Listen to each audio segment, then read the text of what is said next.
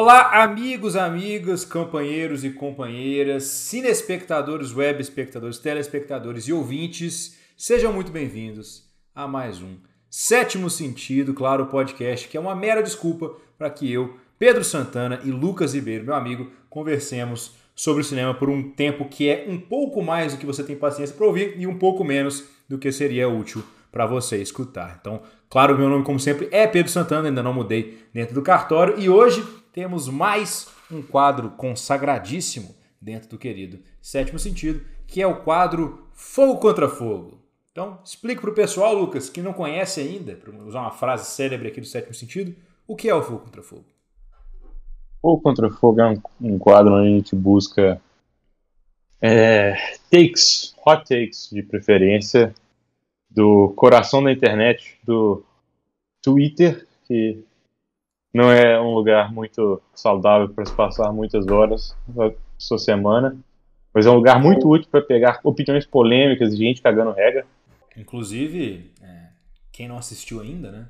Vale, fica aí a indicação do queridíssimo Fogo contra Fogo, que é o filme que dá nome a este singelo quadro, filme aí do Michael Mann, estrelando Al Pacino e Robert De Niro. Sim, é isso que você ouviu, Al Pacino e Robert De Niro é o, inclusive, acho que é o primeiro filme que eles contracenam literalmente na fantástica cena passada no diner em Fogo Contra Fogo. Mas enfim, hoje o assunto não é Fogo Contra Fogo, apesar do quadro ser Fogo Contra Fogo. Hoje pegamos o queridíssimo tweak do tweak, isso é a palavra, a plataforma é Tweaker e ele nela você faz tweaks.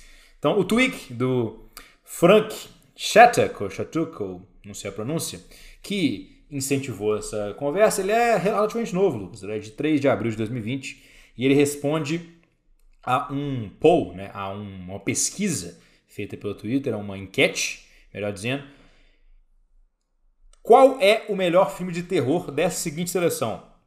Candyman, The People Under the Star, Get Out ou Us. E aí, o filme que ganhou, Lucas, por acaso, é o Get Out, Corra, do nosso queridíssimo Jordan Peele. Então o Frank, muito indignado, fala: Get Out não é um filme de terror. Suspense talvez, mas não terror.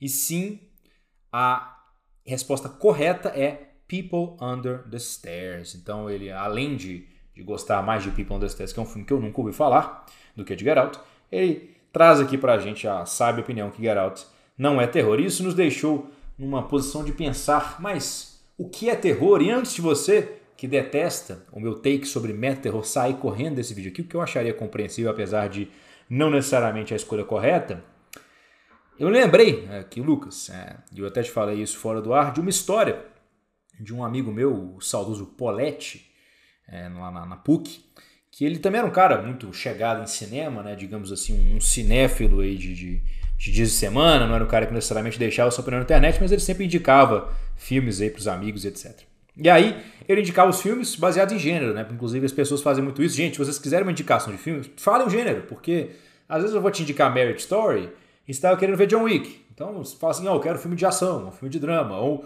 um filme de terror.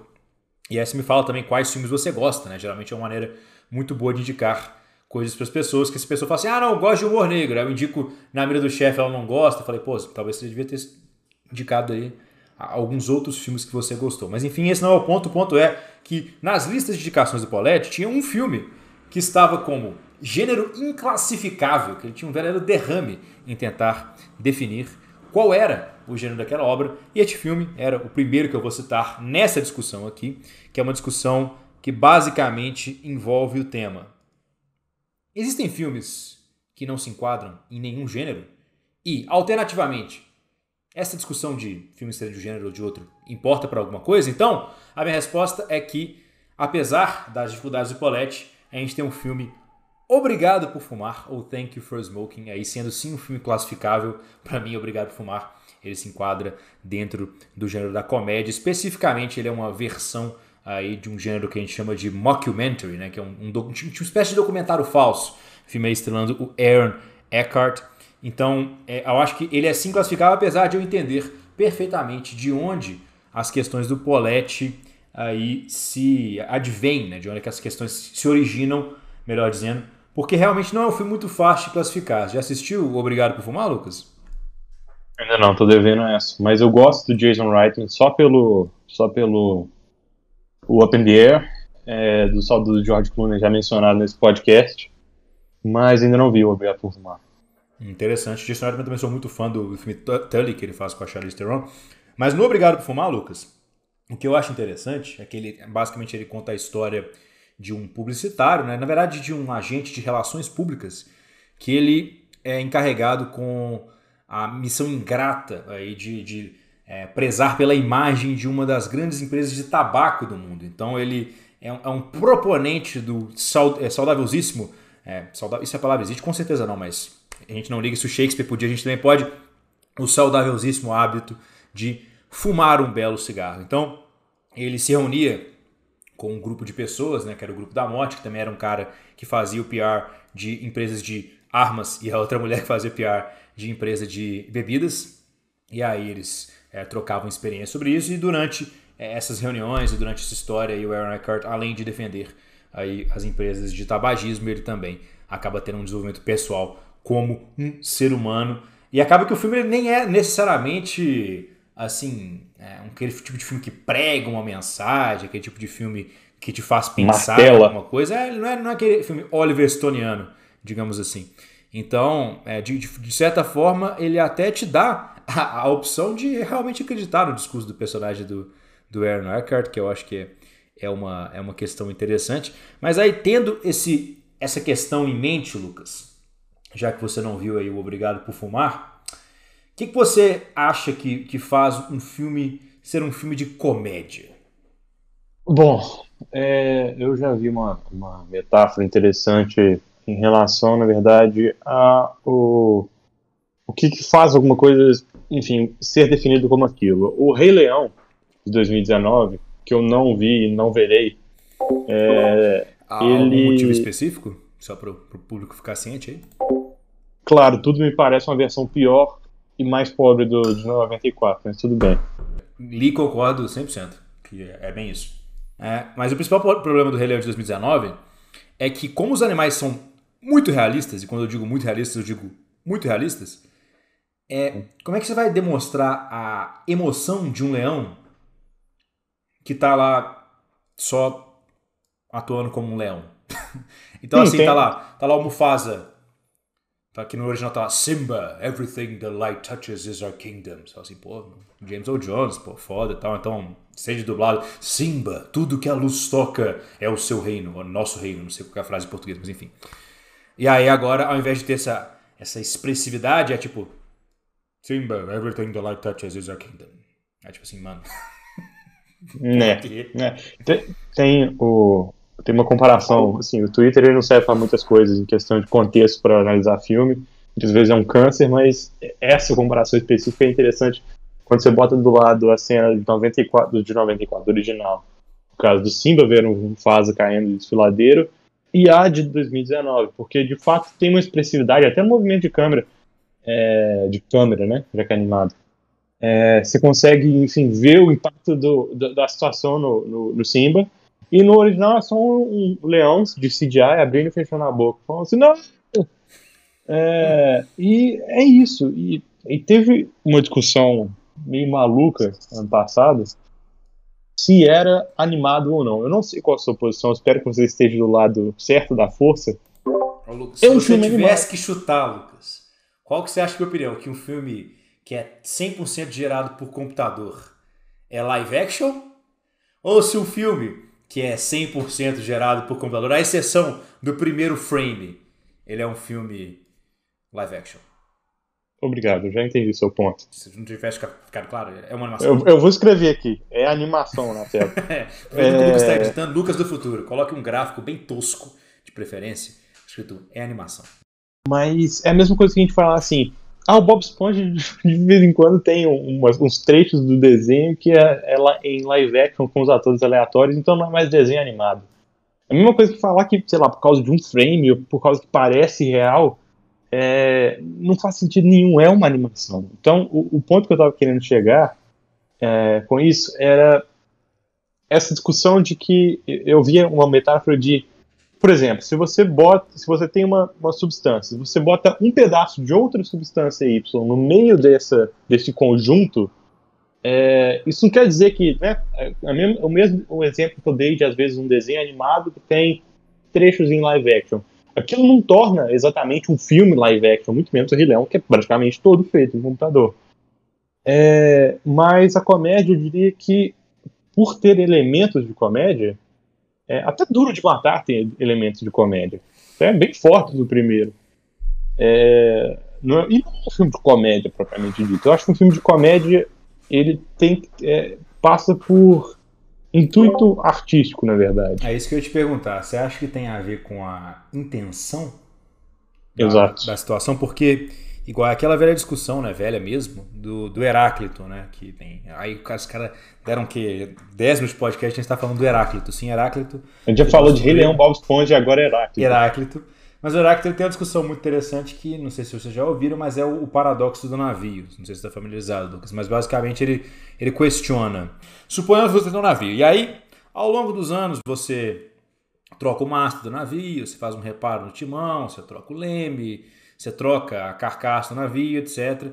E chega um ponto, anos depois, que nenhuma peça é, que está lá presente no navio, que a gente vai chamar de Clayton, Nenhuma peça no Clayton é original, então ela não estava lá na construção original do Clayton. Então, seria Clayton o mesmo navio ou não? E aí é a essência que a gente troca também, que a gente como ser humano passa por isso, né? a gente troca a nossa pele inteira de 7 em 7 anos e tal. E aí a discussão do Heráclito era usar o, o navio como sendo um análogo para o homem em si, né? Tanto que ele tem também aquela mesma frase de que é, um homem nunca entra duas vezes no mesmo rio.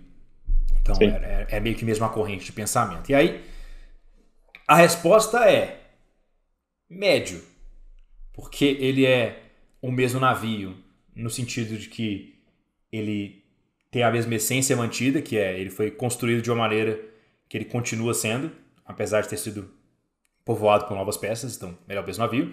E não, ele não é o mesmo navio porque ele tem outras peças, mas a, as peças às vezes são mais do que o todo, né? Então eu, eu pessoalmente, sou muito dessa corrente de intenção, né? Então, no, no Duro de Matar, você fala que não há intenção. Você acha que a intenção, é, pelo menos estou lendo aí, palavras, jogando palavras na sua boca, é de que o filme ele é um filme de ação, né? Provavelmente, acho que é a sua então. opinião. E, e por isso também, talvez, o Duro de Matar não seria um filme de Natal, porque ele não tem intenção de ser um filme natalino, apesar dele se passar o Natal, como a enorme maioria é, dos filmes do Shane Black, por exemplo. Mas aí então, Sim. Me, me traga algum, te trago algumas perguntas então, ô, ô Lucas. Primeiro, Rei Leão, Onde? então, tem a intenção de ser live action e, portanto, é live action? Um. Dois, Duro de Matar é um filme de Natal. E três, por que a galera não assiste Dois Caras Legais? Tá, ok. Isso foi um non sequitur bem legal. é... Que é, um filme de comédia mas... do Shane Black, cara, 100% conectado. Faz sentido. Mas, bom, Vamos por partes. Primeira coisa, não importa a intenção artística, pelo menos na, na questão técnica que define o Rei Leão como animação ou não, foi feito de maneira animada em um computador, seja o traço realista ou mais cartunesco, ah, então é uma animação. Fazer uma interjeição. Seria animação um gênero? Não. Eu não quero que o Brad Bird venha puxar meu pé à noite. Brad Bird, é, para quem não sabe, é o diretor genial de Ratatouille, Os Incríveis, Gigante de Ferro. E o Brad Bird ele tem um, um, uma Missão definição muito... 4, Protocolo Fantasma. Missão Impossível 4, Protocolo Fantasma. É, ele tem uma... Ele se incomoda, na verdade. Ele tem uma dificuldade gigante, ele já falou isso, já tweetou sobre isso, quando as pessoas definem a animação como um gênero. E ele está completamente certo. A animação é um meio para você atingir o objetivo que no caso é contar uma história. É, e você tratar como um gênero, gênero animação, tal, o que, que é o gênero animação? Gênero animação é comédia, animação igual comédia, ou animação igual ação, não tem isso. É um meio pelo qual você conta uma história. É, eu até vi pessoas falando assim, ah, animação pra mim é algo mais lúdico. Tá, a gente pode ter essa percepção. É extremamente lúdico, tipo Ghost in the Shell, um filme super lúdico, super leve. Exato. Assim, eu, eu entendo que a pessoa quis dizer no traço, né, no caso, assim. Pode ser um filme mega pesado, mas. Pode ser Happy Tree Friends, mas. Mas. É, o, é, é, um, é mais um preconceito nosso mesmo de associar a animação nossa como público em geral de falar assim, a animação, são filmes da Pixar, são filmes da DreamWorks, edição animação. É aquela famosa história. Tudo isso é animação, mas nem toda animação é, é isso, necessariamente. E esse é o caso do Rei Leão, é, e no caso do Rei Leão é, é inescapável, porque assim, tem certos axiomas dos quais você não vai conseguir fugir. Você fez seu filme animado, ele é animado, não importa o seu intuito. É, agora, gênero, que é basicamente o clima, ou enfim, a forma, o tom que se aborda no filme, aí já é diferente. Por exemplo, Birdemic, que é um dos piores filmes já feitos, assim como The Room. The Room heresia, não foi escrito. Heresia, Brasil, heresia. The Room não foi feito. Para quem sabe The Room também, vai pesquisar o The Room, vai assistir, é, vocês vão se divertir. Inclusive é... o filme, né? O The Disaster Artist, que esteve no Oscar Sim. de 2017. Eu achei um, um excelente filme. 18 que... porque foi de 17. Sim. Isso. Que, então, Oscar de 17, relativo aos filmes de 2017, né? Cerimônia de 2018. Mas é um filme que é, conta a história né, de, de, produção desse enigmático filme The Room pela mais enigmática ainda, mais enigmática ainda figura do Tommy Wiseau, Wiseau. Exatamente. É, ótimo filme, ótima, ótima dica, mas o The Room, que é um dos melhores piores filmes já feitos, um Control 2 e outros dessa categoria, ele não foi feito para ser um filme de comédia. E o Tommy Wiseau, ele achou que ele estava fazendo grande arte, né? Uma, um filme dramático, quase uma tragédia shakespeariana, mas é risível. É risível. Ele acaba sendo uma comédia acidental, mas ele não é uma comédia. É, é, é um daqueles filmes não é tão bons que são ruins, tão ruins que são bons. Mas ele não foi feito para ser uma comédia. Ele é um drama que, por ser mal executado, acaba saindo, o tiro acaba saindo pela culatra. É, e no caso, eu vejo um filme de comédia como, como eu já mencionei, é um filme que tem algum tipo de intuito. É, então, eu ligando isso no, no Duro de Matar, apesar de não ser um filme é, de Natal, né, obviamente, como, sei lá, Esqueceram de Mim, é, eu gosto de tratar ele mais ou menos como um filme de Natal, porque o, assim, ele não precisa ser um filme de Natal, mas eu gosto, pelo menos pessoalmente, é, de tratar ele assim, porque o tema do filme é basicamente alguém usando o clima natalino de festividade e, enfim, reencontrar sua família para voltar para eles, que é, o, é, basicamente todo o arco do John McClane. Então não é um filme de Natal, mas é um filme que eu gosto de assistir no Natal, por exemplo. Todo Natal eu gosto de assistir do de Natal. É, mas eu acho que é, o mais importante é justamente isso, é passar pelo, pelo intuito. E ligando a sua última pergunta sobre Nice Guys, ou o título em português, que é o mais genérico possível, Dois Caras Legais, é, eu, é um filme incrível, não sei porque as pessoas não veem. O Shane Black já disse que poderia ter feito mais de um filme sobre isso, ele poderia ter feito zilhões de filmes sobre esses dois personagens. O Ryan Gosling devia ter sido indicado por Nice Guys. É, e é incrível. Vai assistir Nice Guys, acho que tem Netflix algo aqui. Enfim, vai procurar o que você acha. Vale a pena. Nice Guys é meu terceiro filme favorito de 2016. E o fato de eu não lembrar quais são os dois primeiros estão me gerando um questionamento que talvez. Não, o primeiro, o primeiro é a chegada. Chegada 16? É. Então isso faz bastante sentido. Agora, o meu segundo eu vou, vou sofrer para lembrar. Depois eu vou na box. Qual que é o meu segundo filme favorito do ano de 2016? Mas eu acho que é bem no que você falou aí mesmo, Lucas. Então, trazendo novamente a discussão para o queridíssimo é, Thank You for Smoking, né? Obrigado por fumar. Thank You for Smoking ele é uma comédia cínica, né? Ele, ele tem um, um, um ânimos, para usar um termo desnecessariamente jurídico, de trazer um ponto sobre a, a sociedade, né? E ele utiliza um protagonista ultra carismático e um, um cenário um tanto quanto absurdo para trazer esse ponto, né? Porque ele entra um pouco em questão de paternidade, ele entra um pouco em questão de moralidade, é, e entre N outras questões, através do artifício da comédia. E não é porque é comédia que não pode falar de coisa séria, muito pelo contrário, né? A comédia tem um recurso extraordinário que é a comédia para desarmar as pessoas e ao mesmo tempo entrar em pontos com uma seriedade enorme, né? Então, é, não é à toa que muitos cômicos acabam é, sendo pessoas que sofrem de demônios severos, de depressão, alcoolismo, etc e tal, porque eles usam a comédia como meio de contexto e como meio de escape, né, no final das contas. Então, acho que apesar do tema de Obrigado por Fumar ser um tanto quanto sério, apesar da ambientação ser um tanto quanto dramática, o filme é uma comédia.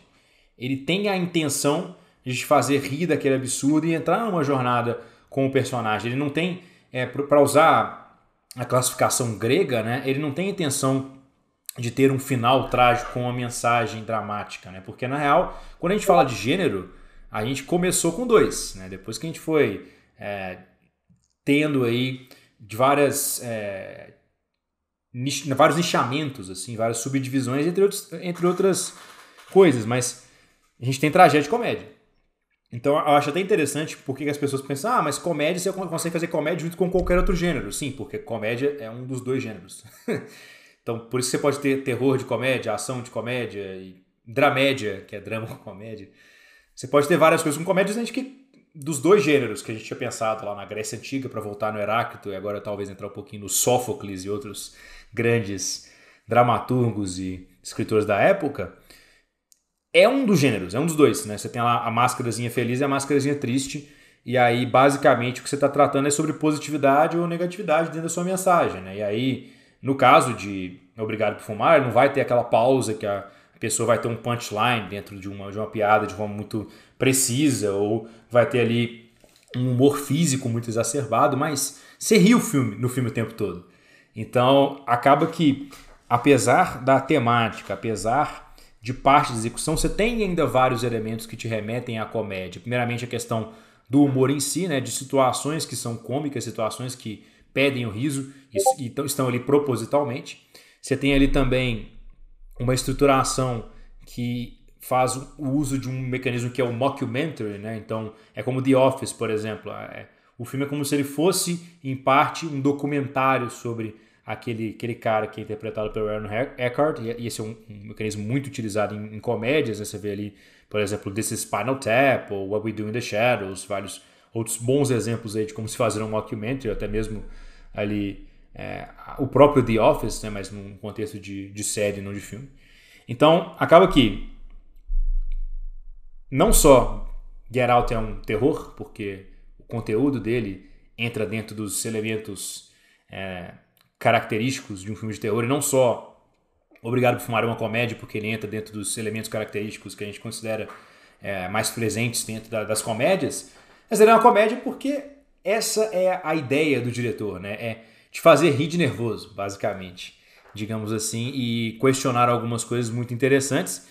E falando nisso, acho que isso é um bom segue, né? uma, boa, uma boa conexão em relação ao seu hot take que você me falou anteriormente de um diretor que traz filmes que são talvez classificados como comédia?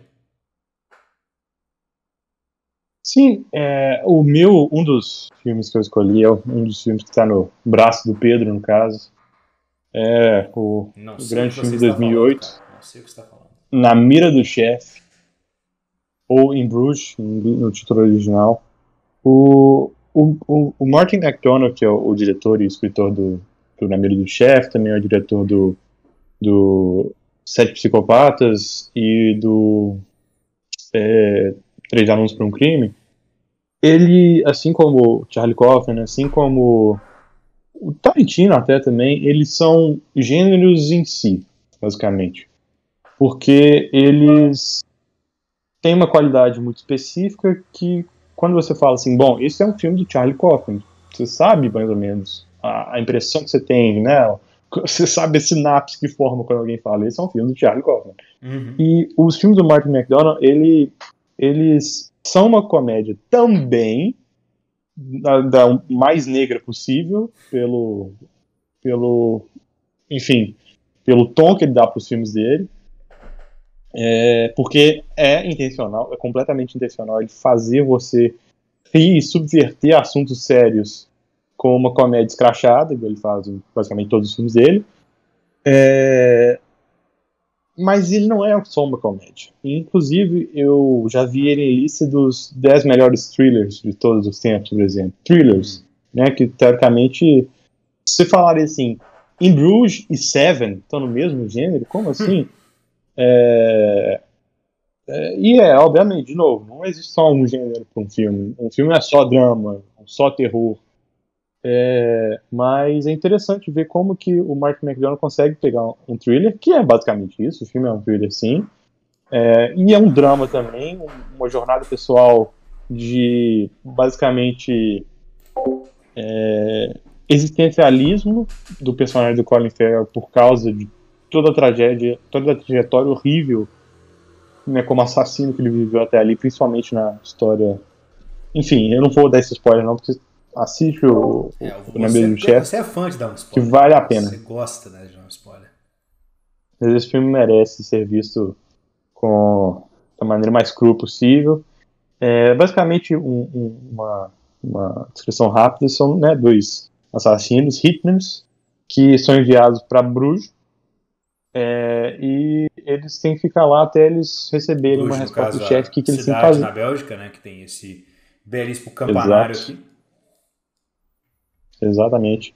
E eles estão lá esperando, basicamente, uma resposta do chefe deles, por causa que um trabalho deu errado e ele tá meio que resolvendo as coisas ali. Enfim, é, é aquele famoso. é, nós só vamos fazer um trabalho ali, mas tudo é errado. Nós só vamos fazer um roubo, mas tudo é errado. É, e os personagens têm que ver com as consequências aqui, principalmente do Colin Farrell.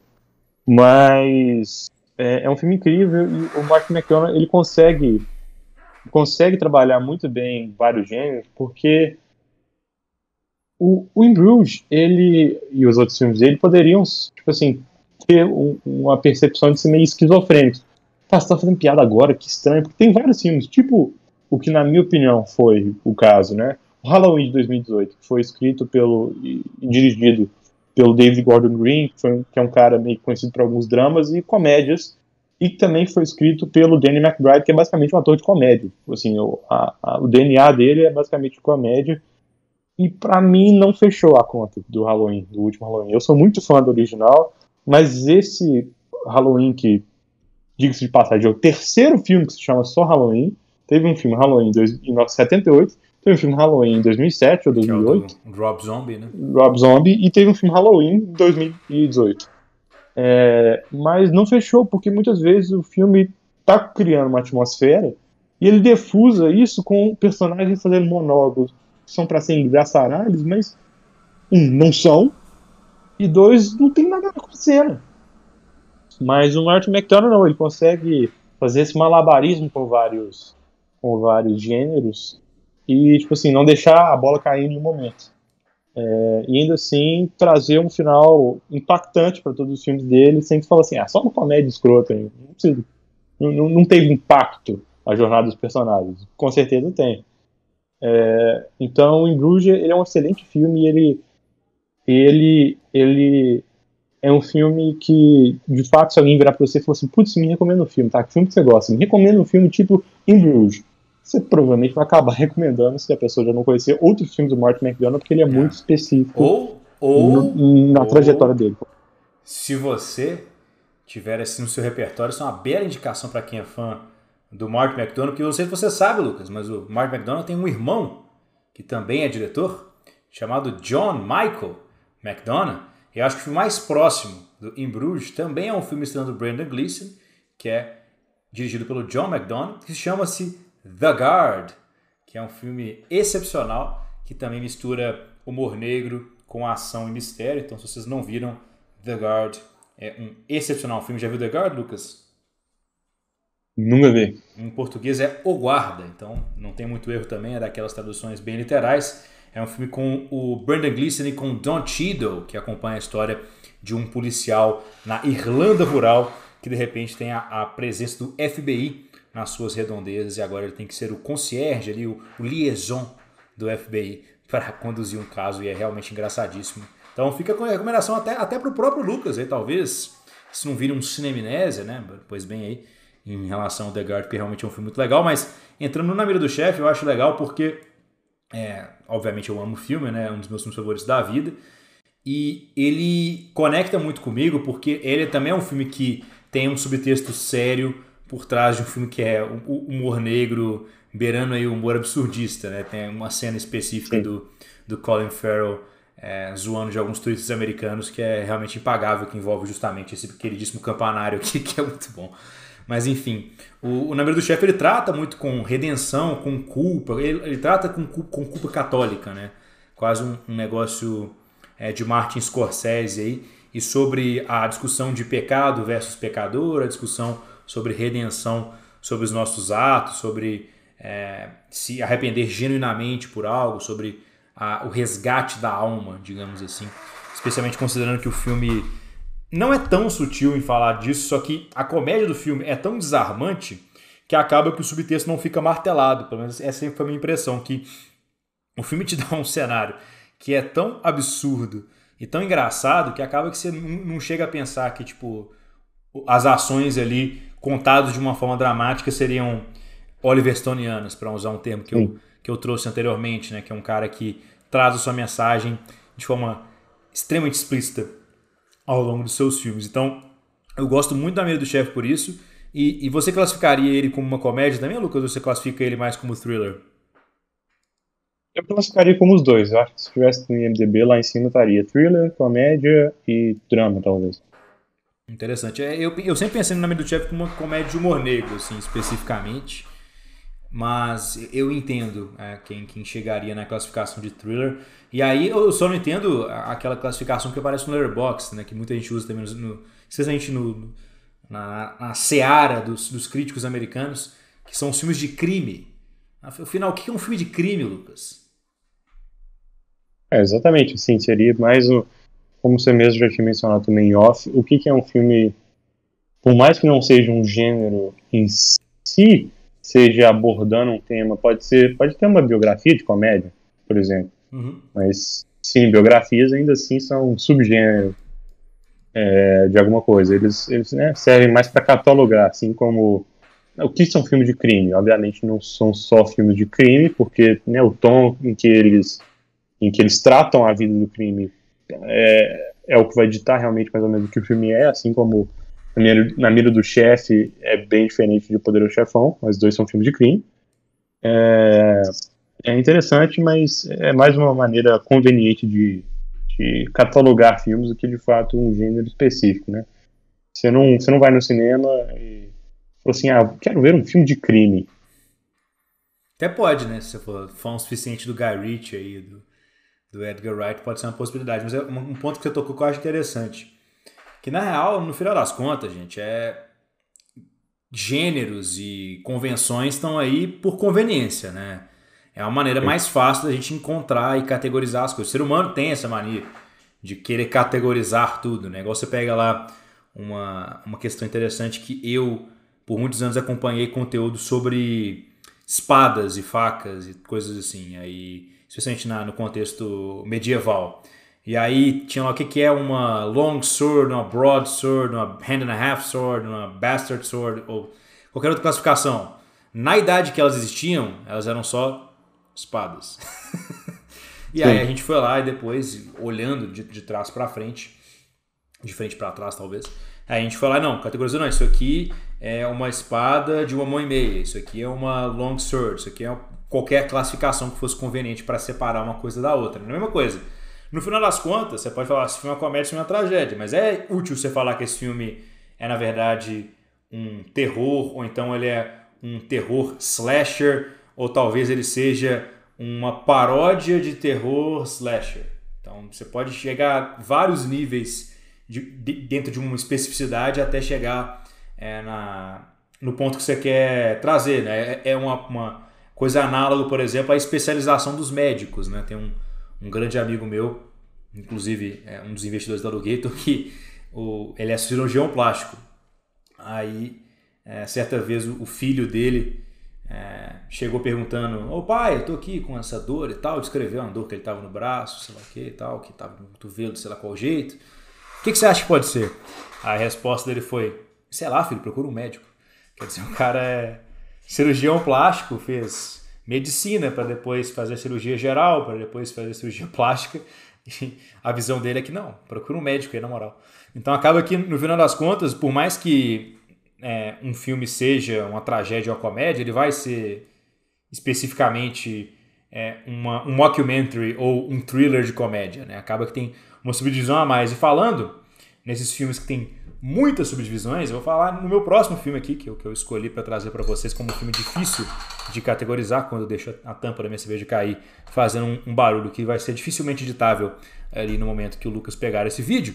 Mas estou falando do filme francês que mistura elementos de filme de prisão, elementos de drama e até mesmo elementos sobrenaturais e de, também de filmes de gangster. E se vocês não acham que essa mistura pode funcionar, é porque vocês nunca viram o filme dirigido por Jacques Audiard chamado Um Profeta ou Un Prophète, não sei a pronúncia em, em francês, mas eu imagino que você tenha que fazer essa cara de desgosto se você gostaria de pronunciá-lo corretamente. Mas basicamente, Um Profeta ele é um, um filme que acompanha a história de um criminoso é, muçulmano que é preso em uma prisão francesa e ele acaba tendo que se aliar a uma gangue específica lá dentro em busca de sobrevivência e acaba que ao longo dessa relação dele com essa gangue temos aí vários, várias questões que se desenrolam é, utilizando-se de habilidades aí que talvez podem ou não ser sobrenaturais do nosso querido profeta. Então é um filme que assim quando eu te explico ele ele parece completamente nonsense. Você fala assim, gente, não tem a menor chance disso dar certo. Mas o contexto do filme faz muito sentido. Então, não sei se já viu um Profeta, Lucas? Também não. Também não. Olha só, deveria ter escolhido outros filmes para esse, esse Fogo contra Fogo, mas bom que pelo menos ficam as recomendações aqui, já foram Obrigado por Fumar, O Guarda e Um Profeta. Mas o que eu acho especialmente interessante em relação a, a esse filme é que ele constrói um contexto e destrói esse mesmo contexto repetidas vezes e mesmo assim não fica algo muito inacreditável. Então, isso que eu acho que é a maior virtude do filme. Me lembra inclusive um anime, para entrar em uma tangente completamente distante, chamado Tengetopa Guren Lagan, que é um anime de 27 episódios em que os personagens começam cavando buracos em uma sociedade distópica e eles literalmente terminam jogando galáxias um no outro como se fossem shurikens. Aí você fala assim, Pedro, mas é impossível essa progressão fazer sentido. Mas no, no, no, no anime faz sentido. Você, você, realmente compra que em 27 episódios de 20 minutos você consegue comprar essas duas coisas ao mesmo tempo. Que você tem ali uma sociedade de futuro distópico em que os seres humanos moram debaixo da terra cavando buracos, tem robozinhos, para no final você tem ali mechas, Gundams, sei lá qual é o termo técnico japonês, jogando shurikens espaciais um no outro.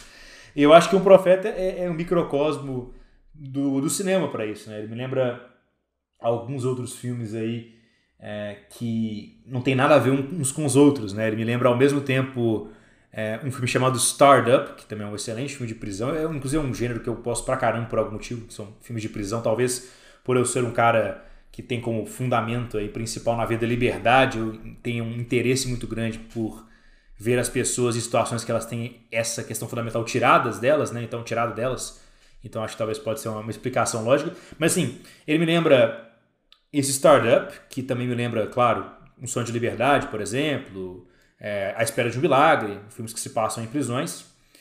Ao mesmo tempo que ele me lembra Goodfellas. Do mesmo diretor. Do mesmo diretor, do Frank Darabont, que é super subvalorizado.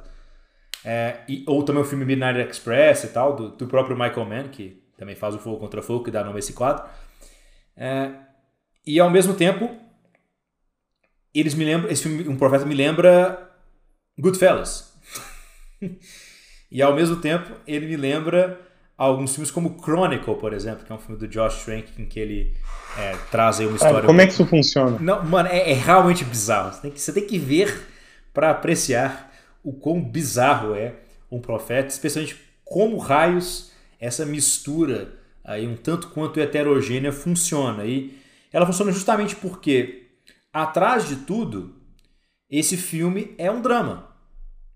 Então ele tem uma coesão entre os gêneros, porque ele é um drama na prisão, ele é um filme sobrenatural de drama, ele é um filme de crime de drama. Então, da mesma forma que ele pode ser um filme sobre mafioso, um filme sobre prisão, um filme sobre sobrenatural, um filme que tem elemento de comédia, ele é um drama, essencialmente. Então ele caracteriza a vida de um personagem em uma situação dramática, né? Que na verdade ele, tá, ele é um muçulmano fora de lugar que está lutando pela própria sobrevivência. Então, independentemente do contexto em que isso acontece, a verdade central é a mesma. Logo, ele consegue ter uma coesão e uma coerência interna sem necessariamente carregar um, um, gênero muito claro ao longo da narrativa. Então ele pode flertar com ficção científica e flertar com comédia e às vezes ser uma versão francesa aí de filme de prisão e funcionar. Então por isso que eu acho esse filme um exemplo legal demais de filmes que não precisam ser caracterizados, mas podem, como é o caso do Corra mesmo, que você não precisa caracterizar ele como sendo terror, até o Globo de Ouro discorda, por exemplo, fala que ele é uma comédia. Mas o Profeta eu acho que ele funciona justamente porque ele tem essa solidez de, no fundo de tudo, ser um filme de drama. Então eu acho que, para quem nunca viu, vale super a pena você explorar esse, esse lado mais diferentão. É um filme francês de 2009, de 2 horas e 35, que é uma verdadeira é, tragédia épica aí. Então, para você que nunca viu, fica aí a recomendação de Un Prophète. Tem que fazer a carinha, né, para o francês, Un Prophète. Então, fica aí a minha recomendação. E aí, Lucas, eu queria saber o seu próximo filme aí que você considera de difícil classificação, mas que na sua cabeça tem uma classificação cara. Clara não. Não, clara. Bom. Bom, eu tinha pensado no Bong Joon-ho para uma das minhas indicações, porque eu sinto que ele é um desses caras que.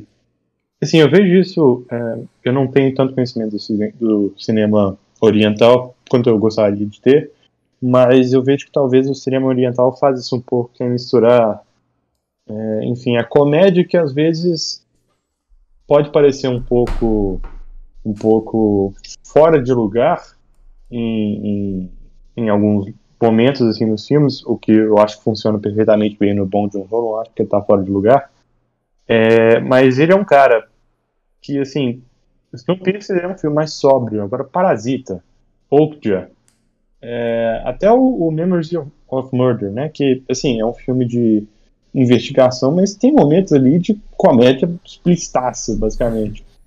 É, e eu, eu acho que ele, ele é um desses caras que que é top of mind, assim, como Bong Joon-ho é um, um, cara um cara que a palavra, né, o nome dele define basicamente o gênero ou os gêneros que, né, compõem a amálgama, mas o que eu peguei é um que talvez seja ainda ele é tão idiosincrático que ele é ainda mais que o Bong Joon-ho em relação a isso.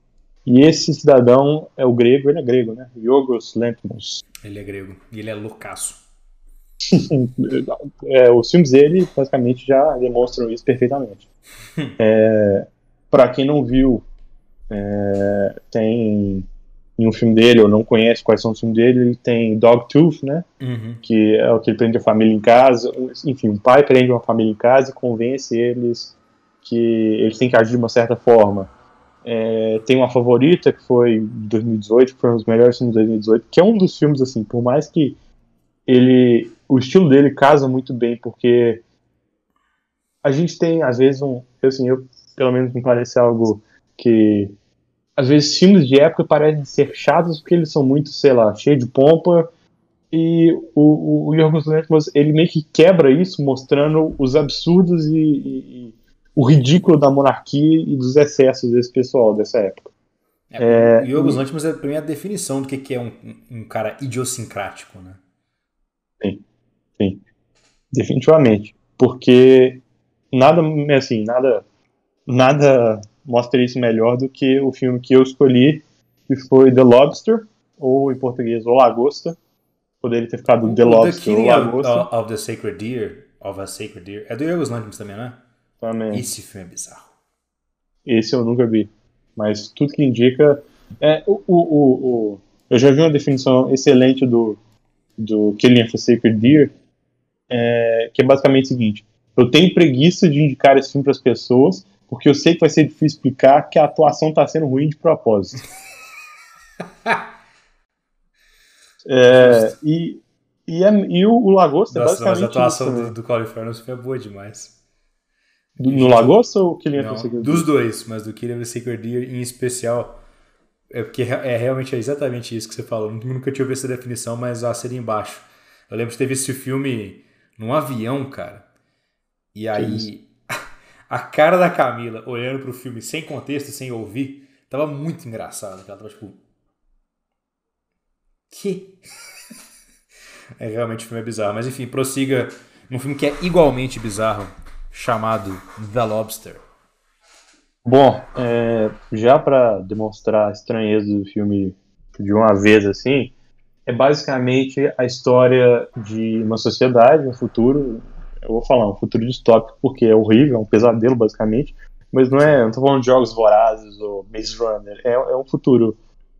Basicamente, né, que as coisas funcionam normal, o mundo parece normal, porém existe uma política que casais meio que são obrigatórios e quando alguém se separa, enfim, está solteiro, aparentemente a partir de uma certa idade, é, a pessoa vai para um hotel, onde elas basicamente têm a condição de conviver com outras pessoas sol solteiras, é, e ela tem uma semana, não é? Acho que é um mês. Um mês, isso. Uma semana seria muito pouco, mas é um mês. Para conviver com as pessoas e encontrar um novo parceiro, que, enfim, é, vai seguir ela pro resto da vida. E se ela não encontrar, ela tem direito a escolher, primeiro, na verdade, antes dela escolher, ela, ela, ela vai ser caçada, basicamente, ela não encontrar, ela vai ser caçada na floresta com, como um animal. E aí, quando alguém capturar ela eventualmente, ela vai ser transformada, teoricamente pela loucura do, de, dessa sociedade, no animal de escolha dela. E o nome do filme é The Lobster, justamente porque o personagem principal escolhe virar uma lagosta. Então, assim. É, o Lobster é de que ano, hein? É de 2016 também ou é de 18? É 2016. Aí, eu... Mentira, 2015. 15? Ah, porque eu já ia falar que eu lembrei que o meu filme favorito de 2016, meu segundo filme favorito. O primeiro é Chegada, o terceiro é Dois Caras Legais, e o segundo não é The Lobster, o segundo é Animais Noturnos. Hum. Justo, justo. Que, que, também é um filme difícil de classificar em gêneros, inclusive, diga-se de passagem. É um filme de vingança, basicamente. É, que ele pode ser caracterizado como um thriller ou como um drama. Diferentemente Sim. do Lagosta, que pode ser classificado como um surto psicótico, um ataque de esquizofrenia. Sim, sim. e é bem isso mesmo.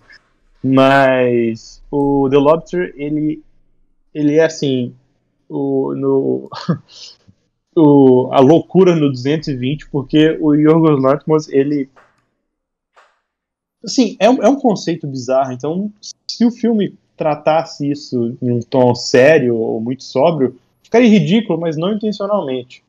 Então, de novo, é um filme onde que as ações, as ações não, as atuações são ruins, mas é proposital, porque é uma sociedade que não convive de maneira normal, assim, não existem relações interpessoais. O que aconteceria no mundo se as pessoas fossem obrigadas a formarem casais, senão elas iam morrer, literalmente.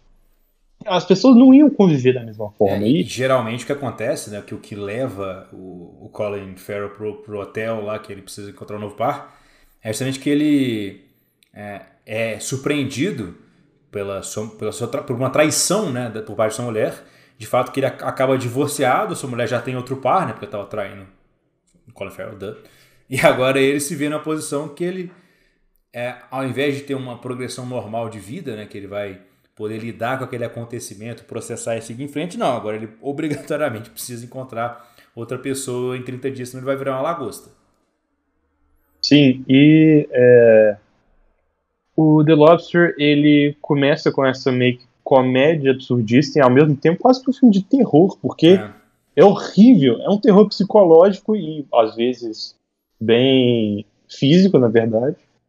Mas ele é um terror muito mais psicológico pela porque, é, obviamente, é basicamente um, um, um, rapto legalizado. Eu vou raptar a pessoa, vou trancar ela aqui até que ela né, arrume um parceiro, porque nós decidimos que ela tem que arrumar. Então, é meio que um filme de terror, mas também ele é cômico em como ele trata esse absurdismo, porque não teria jeito de não ser pela, pelo ridículo desse conceito da trama, é, que é trabalhar muito bem, principalmente na, nas atuações de todo mundo.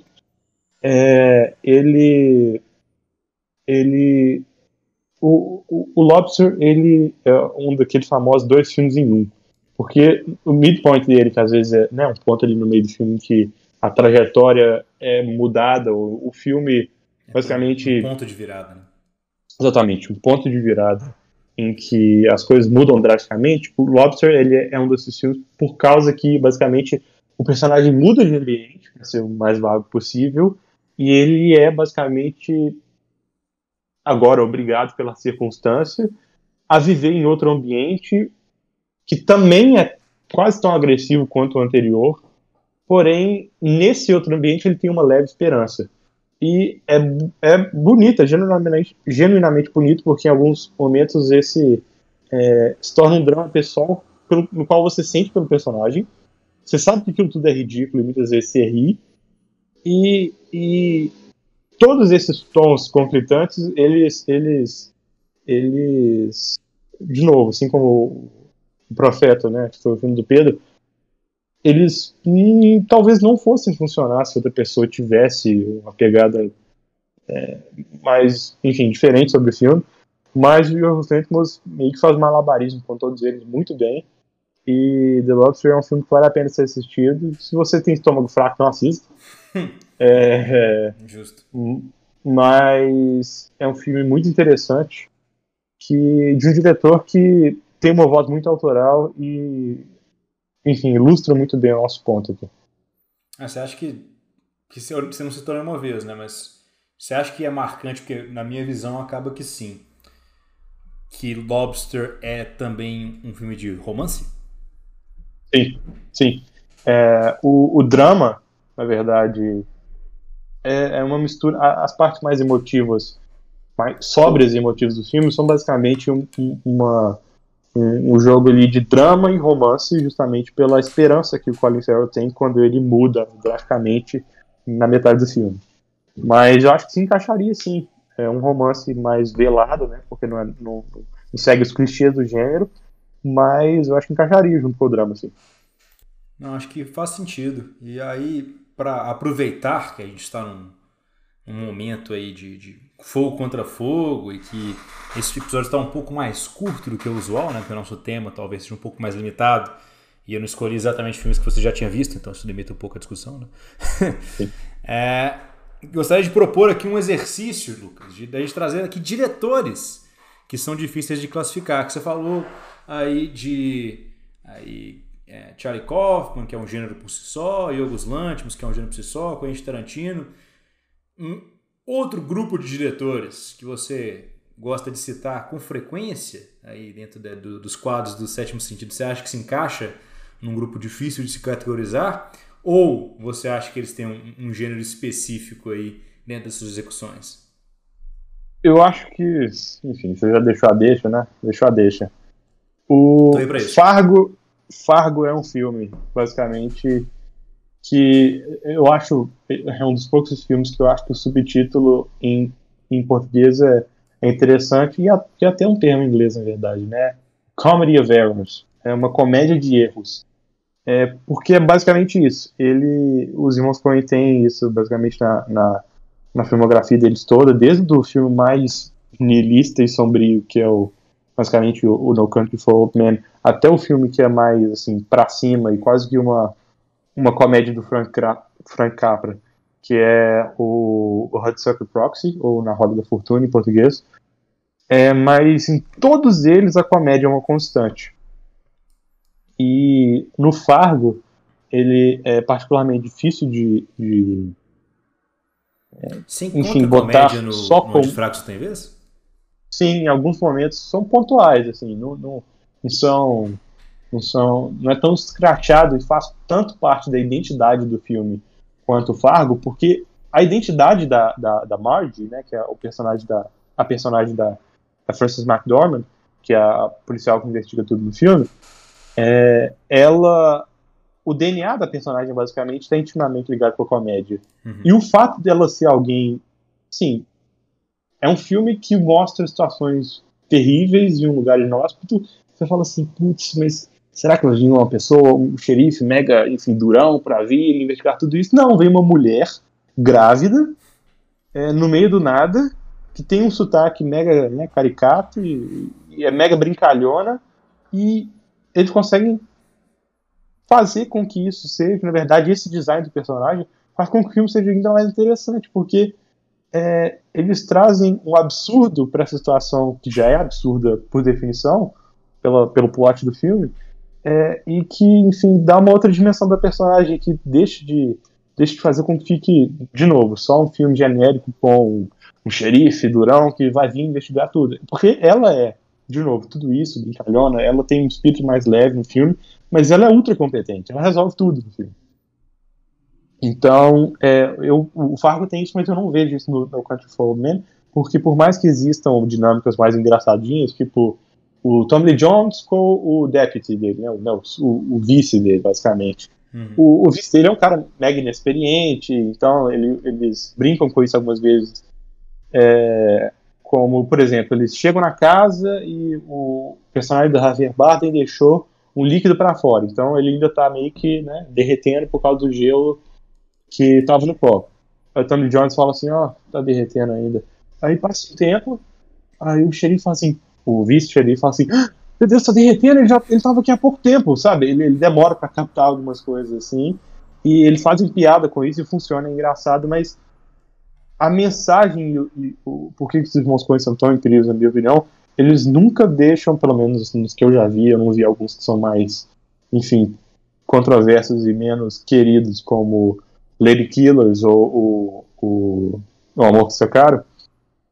É, mas nesse filme eles não deixam a comédia, enfim, sobrepor o tema basicamente bem sombrio do filme é, e funciona assim, nas pequenas partes de, de comédia. Por exemplo, tem, tem são diálogos coenianos que são muito engraçados. Eles têm esse, esse time para comédia nos, nos, diálogos, sem ser uma questão de Aaron Sorkin, mas ser bem, ser bem, enfim, idiosincráticos e, e, é, espirituosos. Por exemplo, tem uma, o Josh Brolin entra numa, numa loja de camping, enfim, entra numa loja que vende vários artigos, inclusive barraca de camping, etc, e fala, eu quero os as hastes de uma barraca. E o cara fala, a gente não vende as hastes da barraca, a gente só vende barracas.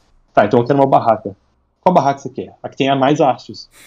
É, então eles, eles, eles sabem introduzir até em um filme, de novo, um dos mais sombrios dele, é, no caso do, do Fracos Não Tem Vez, pequenas, enfim, pitadas é, de comédia que funcionam muito bem, na minha opinião. Eles conseguem fazer tudo isso, transitar entre todos esses tons, do mais sombrio e cínico até o mais espirituoso e, e ridículo e trágico, enfim, é, dentro do próprio filme, de um próprio filme, no caso, que é o, um dos meus filmes favoritos de 2018, muito subvalorizado na, minha opinião, que é a Balada de Buster Scruggs, que é um filme com que tem uma, uma eu gosto uma... que você quase fez aí um Quero Ser Irmãos Coen aí, né? Mas tudo bem.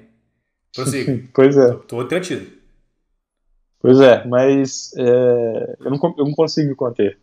Mas o, o, o Ballad de Buster Scruggs ele é interessante porque ele segue uma estrutura bem legal de, né, de antologia, com, com histórias diferentes, mas eles transitam por todos esses, esses é, é, todas esses, essas histórias com tons absurdamente diferentes, que você pode pegar de diferentes filmes da, da carreira deles, em um filme só. Então, eles, eles são meio que, assim, autores, são incrivelmente autorais, mas eles são meio que um gênero em si só. Acho um ponto bem interessante. O que você falou de Fargo, cara, eu acho muito legal, porque Fargo ele tomou uma identidade tão própria em relação a, a ser quase um gênero, né?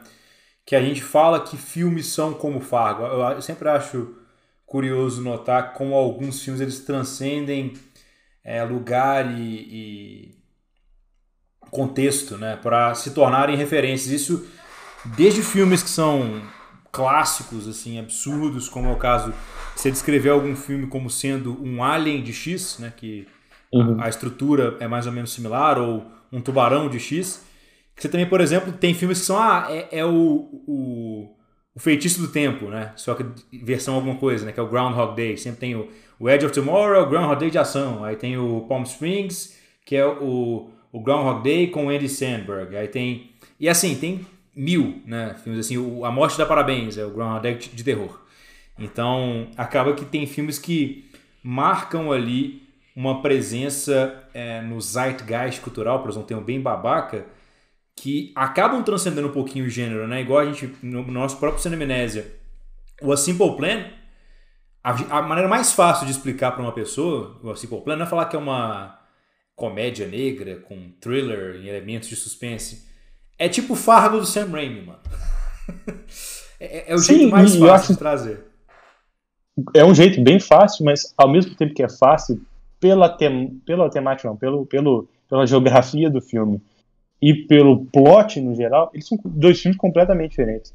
Sim. Fargo é muito mais uma tragédia, não é tragicômico como Fargo, perdão, o Simple, Simple Plan, Plan é muito mais uma, uma tragédia, não tragicômica como Fargo, e que explora, enfim, relações familiares, assim como o Fargo também, de novo, temas similares e plots similares, é, mas tons absurdamente diferentes, o que é engraçado, porque o Sam Raimi faz isso muito bem. Sim. O Sam Raimi meio que é um diretor que se encaixaria nessa, nessa categoria aqui de diretores que né, não se estão restritos a, a, um gênero, porque nada é menos definível como só horror ou só comédia do que Evil Dead.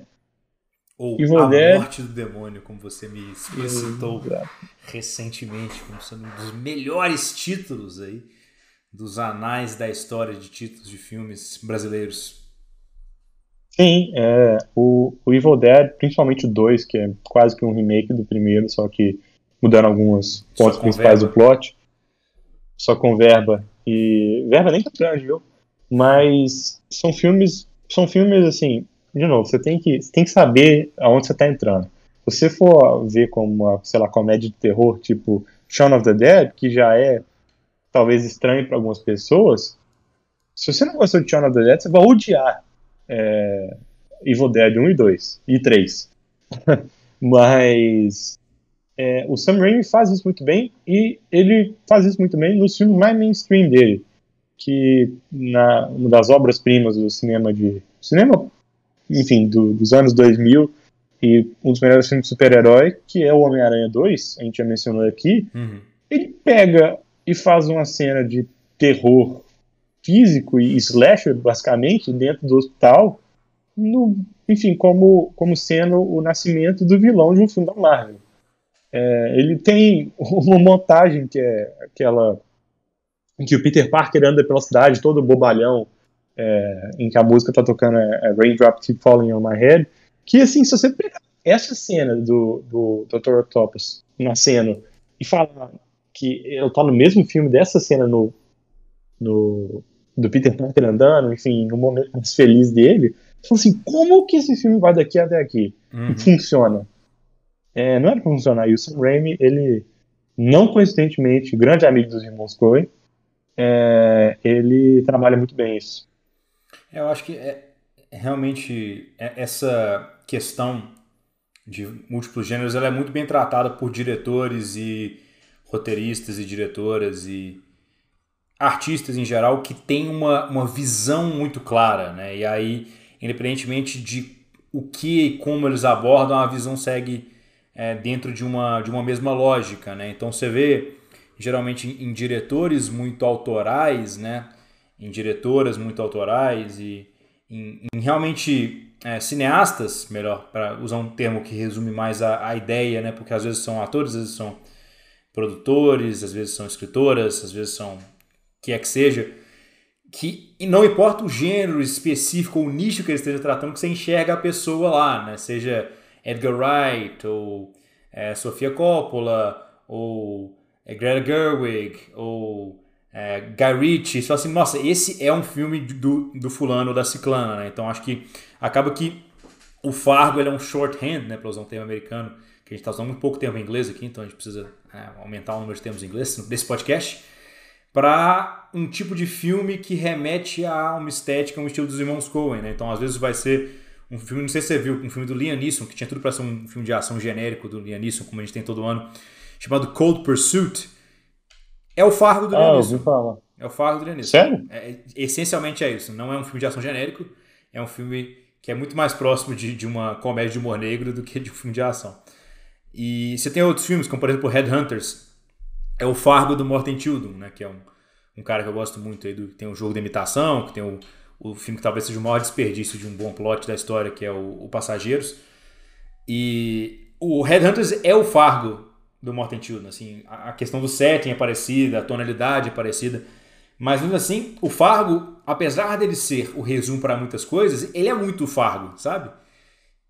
Talvez esse seja o, o ponto mais é, dissonante, que é um filme que é super autoral, super específico e que apesar disso serve como descritivo perfeito para outros filmes. Isso eu acho muito legal em relação ao Fargo especificamente e aos filmes, por exemplo, do Yorgos Lanthimos que você citou anteriormente, porque o Yorgos Lanthimos, por mais que ele seja um cara ultra autoral, só tem o Yorgos Lanthimos. Ele é específico num ponto que você não tem outras pessoas que chegam em uma Yorgos Lanthimosice dentro da comédia. Você tem outros diretores que invocam elementos que se aproximam. Eu acho que, por exemplo, o melhor exemplo de todos aqui é o Ari Aster. Eu acho que o Ari Aster ele se aproxima do Yorgos Lanthimos, especialmente nos curtas dele, que ele faz algumas, alguns twists meio é, psicóticos, para usar um termo genérico, mas perturbadores, talvez seja a melhor maneira de colocar isso, é, que acabam sendo até cômicos, de tão desconfortáveis, então talvez acho que esse é o diretor que mais se aproxime de um Yorgos Lanthimos da vida, e, e a, validando o seu ponto aí do terror do Yorgos Lanthimos também no Lagosta, mas o que me, me chama muita atenção no Fargo é justamente isso, que apesar de ser um filme que tem uma especificidade equivalente à do Yorgos Lanthimos em Lagosta, apesar de ser um filme que tem ali uma multiplicidade de gêneros tão notória é, quanto o, Um Profeta, ele é um filme que caracteriza muito bem um estilo de filme. O que eu o Fargo é quase um gênero em si, em si só. Então, é, realmente é, é, um tipo de filme que é, acho muito marcante, não só para o cinema como um todo, mas para essa discussão de gêneros. E aproveitando esse gancho que a gente está dos gêneros, eu queria trazer um, um, último filme aqui que eu não sei se você viu, eu acho que não mais uma vez, então vou fazer aqui um, uma recomendação tripla, né, basicamente e entrar um pouquinho em um ponto que a gente não abordou ainda, que essa gente estão falando só de comédias, só de comédias, vocês já falaram cinco comédias. Eu estou escutando bem, apesar de um profeta não ser exatamente uma comédia, está um pouco mais longe disso. Eu estou escutando você reclamando disso, telespectador. Estou um grande abraço para o Tony que está assistindo agora. Estou escutando você falando isso aí, Tony. Mas então eu vou trazer para você exclusivamente um filme que é um drama, uma tragédia, mas que também é um thriller mas que também é um romance, mas que também é um filme policial e mais interessantemente do que todos esses fatores é um filme que tem três protagonistas diferentes e que tem uma visão subjetiva desses três protagonistas, trazendo três atos que são ao mesmo tempo um filme de um ato só. Aí você fala assim, puta merda, qual, qual pode ser este filme maravilhoso e com tantas peculiaridades. Eu falo para você, querido telespectador, estou falando de O Lugar Onde Tudo Termina, ou The Place Beyond the Pines, o primeiro filme que eu dei nota 10 lá no Abaixo da Crítica, estando Ryan Gosling, Bradley Cooper, Dane DeHaan e muitos outros atores e atrizes, mas basicamente The Place Beyond the Pines acompanha a história é, do personagem vivido pelo Ryan Gosling, que é aí um, um, criminoso de pequeno padrão que está ali rodeando os circuitos circenses e etc e tal, e aí como ele interage com várias pessoas, entre elas o policial vivido pelo Bradley Cooper. E o, o Place Beyond the Pines, cara, ele é muito peculiar porque eu acho que ele tem é, é, o filme que eu consideraria que tem mais sequências de ação sem eu falar que é um filme de ação, que eu já vi na vida. Ao mesmo tempo que tem, por exemplo, a perseguição de carro, que eu acho que é a melhor perseguição de carro que eu já vi. Ponto. Que é bizarro de se falar de um filme que eu categorizo como sendo um drama meio thriller, mas em essência, na verdade, ele é uma tragédia, né? Pra gente colocou filmes que são em essência comédia, esse filme é em essência uma tragédia. É... Dá não dar spoiler que esse eu quero ver. Hein? Não, não vou dar spoilers, não. Vou... Esse vai ser o maior nível de spoiler que eu vou chegar. Mas o que eu acho é, bem interessante, que ilustra muito bem essa discussão, é, é isso que eu falei aqui. É um filme que tem elementos fortíssimos de ação, ele tem elementos fortes de comédia, inclusive uma participação que é Chef's Kiss, do meu queridíssimo Ben Mendelsohn, que é um dos meus atores favoritos, que eu acho que é um dos atores mais subvalorizados da história do cinema, mas especialmente aí nos últimos 20 anos, porque ele foi muito typecast como um vilão atrapalhado, sendo que o Ben Mendelsohn, na verdade, tem uma profundidade que as pessoas se recusam a ver, inclusive de outros filmes dele, Ben Mendelsohn, como Mississippi Grind, que ele faz um dueto bem legal com o Ryan Reynolds, não com o Ryan Gosling, e também gosto muito da série Bloodline, que o Ben Mendelsohn é um dos protagonistas, mas enfim, o The Place Beyond the Pines, ele consegue ser tudo isso e, novamente, ele tem mesmo assim uma unicidade de visão, né? Então é um filme que troca de gênero, troca de protagonista, troca de ritmo e ao mesmo tempo ele continua sendo um filme que claramente conta uma história coesa. Então, é, isso me impressiona muito, especialmente porque é um filme longo, né? Assim como um Profeta tem duas horas e meia, esse filme tem duas horas e vinte, mais ou menos. E ele é bem, bem diferente do outro filme mais famoso do diretor é, Derek Cianfrance, que também, inclusive, dirige o Ryan Gosling no filme Blue Valentine, né? Sendo o, o outro filme notório da Ernst France. Inclusive, estou devendo ver uma série dele, que é uma série que é, o Mark Ruffalo ganhou o, o, agora, chamada I Know This Much Is True. Então, tem que ver essa série de forma um tanto quanto urgente, né? Porque é o Derek St. France, mas enfim. O, The Place Beyond the Pines, Lucas, eu acho que ele vale super a pena ser assistido como... Primeiro, é, é um puta filme. Mas segundo, ele é um estudo maravilhoso de como é que funcionam atos em um filme. Assim, é, é realmente extraordinário como é que o filme ele consegue contar uma história de uma maneira, de uma organização muito diferente, que eu acho que o Christopher Nolan sentiu inveja.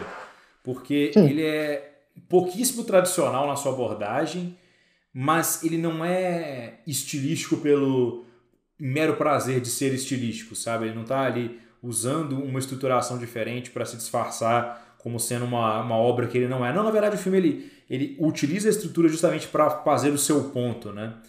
E através disso ele vai mudando de gênero junto com a mudança de protagonista. Então, ele primeiro é um filme que é um, é um thriller de ação, depois ele vira um filme que é um, um, policial de drama, depois ele vira um filme que é quase que um coming of age. E essas coisas elas coexistem na medida que elas vão sendo trazidas através de diferentes lentes dentro do filme. E isso funcionar para mim por si só é estrondoso. Então não poderia deixar uma recomendação mais forte para vocês do que aí The Place Beyond the Pines, que foi um filme que realmente eu entrei com baixíssimas expectativas e saí é, com memórias muito positivas em relação à execução. Especialmente foi um filme que me fez me interessar mais sobre o cinema, me fez querer pesquisar mais sobre o cinema. Que eu falei, gente, por que eu gostei tanto desse filme? Por que ele é tão diferente?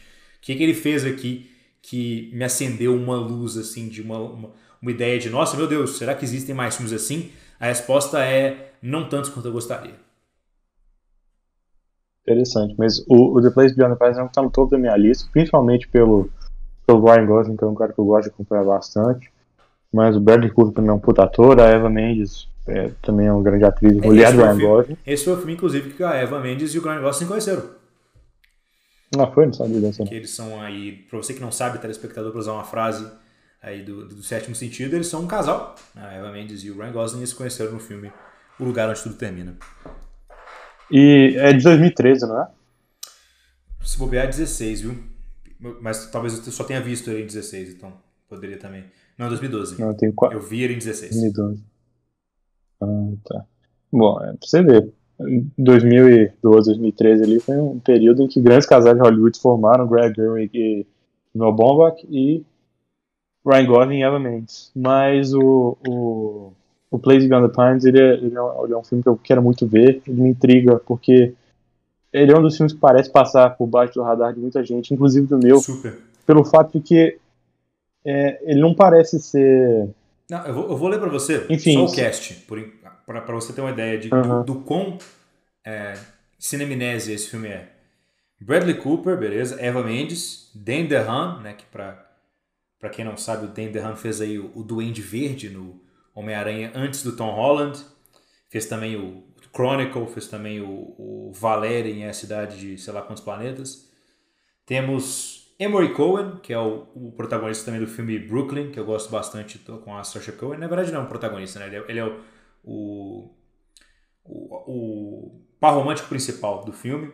Temos Rose Byrne, que é uma atriz que eu particularmente gosto bastante, né? Ela teve notoriedade aí nos filmes dos X-Men, mas ela se consagrou como uma grande atriz de comédia. Temos Mahershala Ali. Mahershala Ali. Sério? Ele tá nesse filme? É, tô te falando sério. Bruce Greenwood, que também está presente em tudo, assim, em resumo, né? Mais ou menos tudo, isso. Né? Bruce Greenwood, ah, aquele cara que faz aquilo. É, é, ele é aquele cara que faz aquilo ali, né? Pra vocês terem uma referência de que um filme que aparece ele como protagonista, ele é o, o protagonista de Jogo Perigoso, né? Adaptação aí de uma história do Stephen King para a Netflix. Ben Mendelsohn, Ray Liotta, também está no The Place Beyond the Pines.